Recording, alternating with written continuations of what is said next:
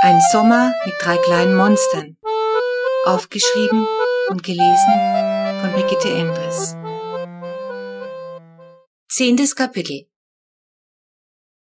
Wir konnten es selbst kaum glauben, aber es schien, als könnten wir von nun an ohne nächtliche Katastrophen wieder durchschlafen. Als ich am nächsten Morgen noch im Schlafanzug in den Garten laufe, um nach den Waschis zu sehen, sitzt Flo schon im Gehege und strahlt. Schau nur, wie schön sie spielen, ruft sie mir entgegen. Zorro und Fee balgen ausgelassen um einen Tennisball und wirken tatsächlich sehr zufrieden. Flo versucht, den Ball zu ergattern, wie sie es oft mit Whiskas macht. Aber das ist gar nicht so einfach. Zorro faucht und zack hat die Kurze einen blutigen Striemen auf dem Handrücken. Wie immer in solchen Fällen holt Flo tief Luft, bevor sie in ihr berüchtigtes Sirenengeheul ausbricht. Brüllend klettert sie über den Holzstoß unter dem Fenster in den Schuppen zurück, wo sie kurz darauf tränenüberströmt herausstürzt. Ich nehme sie in den Arm und puste. Pusten hilft oft, aber nicht immer. Heute hilft es nicht. Wahrscheinlich ist es weniger der Schmerz als die Enttäuschung über Zorros Undankbarkeit. Alarmiert durch Flohs Gebrüll kommt Mama in den Garten gelaufen. Flo rennt auf sie zu und wirft sich in ihre Arme. Mama verschwindet mit ihr im Haus. Flohs Wegeschrei hat aber auch den Unwäsch in den Garten gelockt. Er kommt neugierig zum Zaun. Als er die beiden Bärchen entdeckt, trifft ihn fast der Schlag. Du heiliges Kanonenrohr, brüllt er. Jetzt zerreißt's ihn gleich, denk ich. Das sind doch nicht etwa junge Waschbären, blökt er mich an. Doch, sag ich einsilbig und sehe weg. Ich weiß nie, was ich sagen soll, wenn ich angepöbelt werde.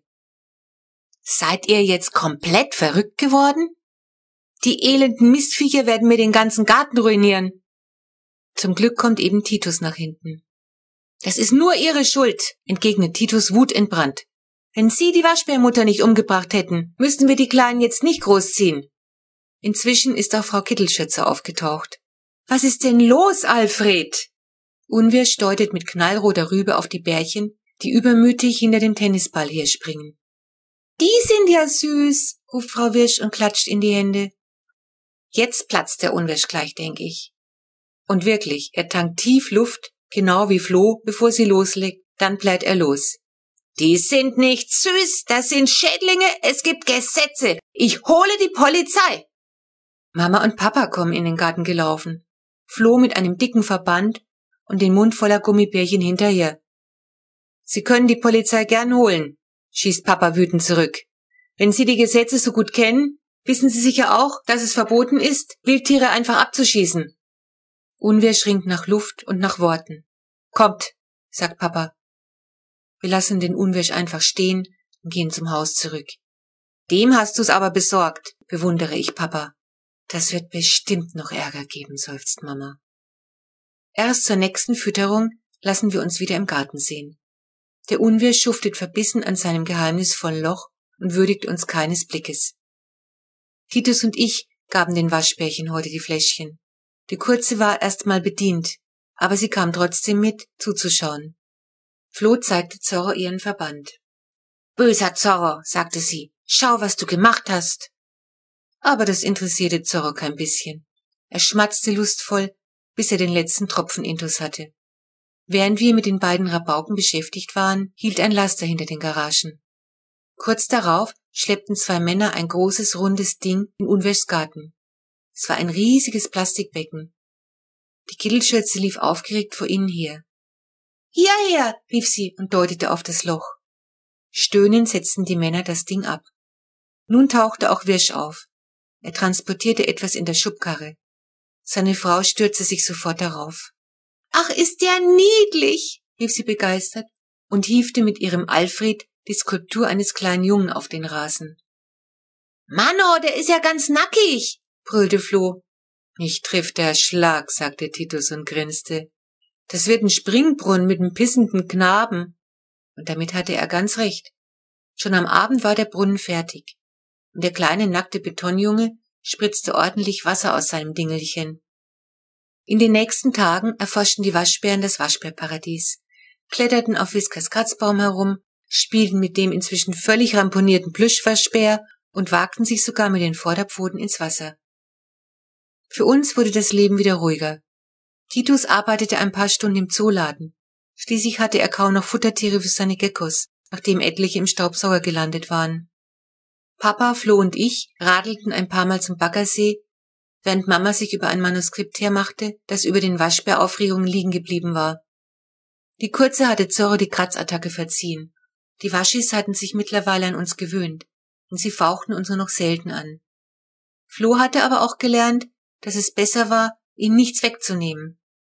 Wenn die beiden müde waren, ließen sie sich sogar streicheln, aber halt nur, wenn es ihnen genehm war. Ich kannte das ja schon von Whiskers, die hat auch ihren eigenen Kopf. Nur Whiskers zieht sich zurück, wenn ihr etwas nicht passt. Aber die beiden hier, vor allem Zorro, verschafften sich mit ihren Krallen Abstand. Whiskers verfolgte die Geschehnisse um die Waschbären übrigens genau. Mehrmals täglich streifte sie um den Kaninchenzaun und oft kletterte sie für eine Weile in den Apfelbaum, von dort oben hatte sie alles gut im Blick. Manchmal hatte ich das Gefühl, dass sie sich auch sonst irgendwie anders verhielt als üblich. Oft rollte sie sich von einer Seite auf die andere und sie war auch liebesbedürftiger und wollte dauernd gestreichelt werden. Vielleicht war sie doch eifersüchtig, weil alle so ein Gedöns um die Waschbären machten. Der Unwirsch schien sich mit seinen neuen Nachbarn abgefunden zu haben. Er war damit beschäftigt, seinen Teich mit Wasserpflanzen zu begrünen. Eines Tages kam Titus vom Zooladen heim. Rate mal, wer heute im Zooladen war, sagte er zu mir. Ich zuckte mit den Schultern. Der Unwirsch. Und rate, was er gekauft hat? Ich hatte keine Ahnung, was Wirsch, der ja mit Tieren überhaupt nichts am Hut hatte, in einer Zoohandlung wollte. Goldfische, triumphierte Titus auf, für seinen Teich. Als wir an diesem Abend hinausgingen, die Waschis füttern, knieten die Wirschs am Teich. Wo seid ihr denn? Put, put, put, lockte die Kittelschürze mit zuckersüßer Stimme und streute Fischfutter ins Wasser. Mano, sind Fische nicht taub? Fragte Flo, so leise sie konnte, aber immer noch laut genug, dass man es im ganzen Viertel hören konnte. Der Unwisch warf einen beleidigten Blick zu uns herüber. Zum Glück machten unsere kleinen Monster auch zur Schlafenszeit kaum mehr Radau als die Goldfische. Nur wenn ich das Fenster offen hatte, hörte ich sie manchmal keckern, meistens in den frühen Morgenstunden. Wahrscheinlich schliefen sie nachts zu viel, weil sie ja am Tag immer wieder durch Füttern gestört wurden oder durch Floh, die mit ihnen spielen wollte. Dafür weckte uns eines Nachts das herzzerreißende Geschrei eines liebestollen Katers, das von der Terrasse zu kommen schien. Papa raste wutentbrannt im Schlafanzug hinunter und machte mit dem Gartenschlauch Jagd auf ihn, worauf der Spuk zum Glück aufhörte. Mama verriegelte von nun an jeden Abend die Katzenklappe, damit Whiskers nicht auf dumme Gedanken kam. Die Waschbären legten merklich an Gewicht zu, und wir hatten damit begonnen, ihnen neben der Flasche noch anderes Futter anzubieten. Zunächst bekamen sie kleine Bröckchen von Whiskers Dosenfutter. Das war wohl genau das Richtige, denn schon bald stürzten sie sich auf das Schüsselchen. Aber zum großen Leidwesen von Flo bekam Fee kaum etwas ab, weil Zorro, dieser egoistische Vielfraß, sie ganz unbrüderlich wegbiss und alles allein wegmampfte. Da gab's nur eines, wir mussten sie getrennt abfüttern. Während Zorro sich über den Napf im Gehege hermachte, versorgte Titus die Kleine im Schuppen. Aber kaum war Zorro mit seiner Portion fertig, kletterte er fix über den Holzstapel hinein und schubste Fee von ihrem Schüsselchen weg. Damit er Fee in Ruhe ließ, legte ich ein bisschen Futter auf meine flache Hand und siehe da, der Fressack schlapperte alles ratzverzauber. Ein komisches Gefühl war das, seine winzige raue Zunge und die kleine kalte Nase auf der Haut zu spüren. Vielleicht werden sie ja doch noch handsam, meinte Titus beim Abendessen. Liebe geht eben durch den Magen, nicht nur bei Waschbären, sagte Mama und schob ihm die Suppenschüssel hin. Tatsächlich wurden unsere Schützlinge umgänglicher. Sie bekamen jetzt nur noch zweimal am Tag das Fläschchen, und wir gaben ihnen neben dem Dosenfutter bald auch Trockenfutter, Bananenstückchen und Quark dazu. Eines Tages beobachteten wir, wie Zorro ein Trockenfutterstückchen in die Babybadewanne tunkte. Es sah regelrecht so aus, als würde er das Zeug waschen. Es dauerte nicht lang und Fee machte es ihm nach. Leider blieb es nicht beim Trockenfutter. Beiden matschten bald auch Bananen und Dosenfutter im Wasser herum so dass wir die Wanne fast täglich mit frischem Wasser füllen mussten.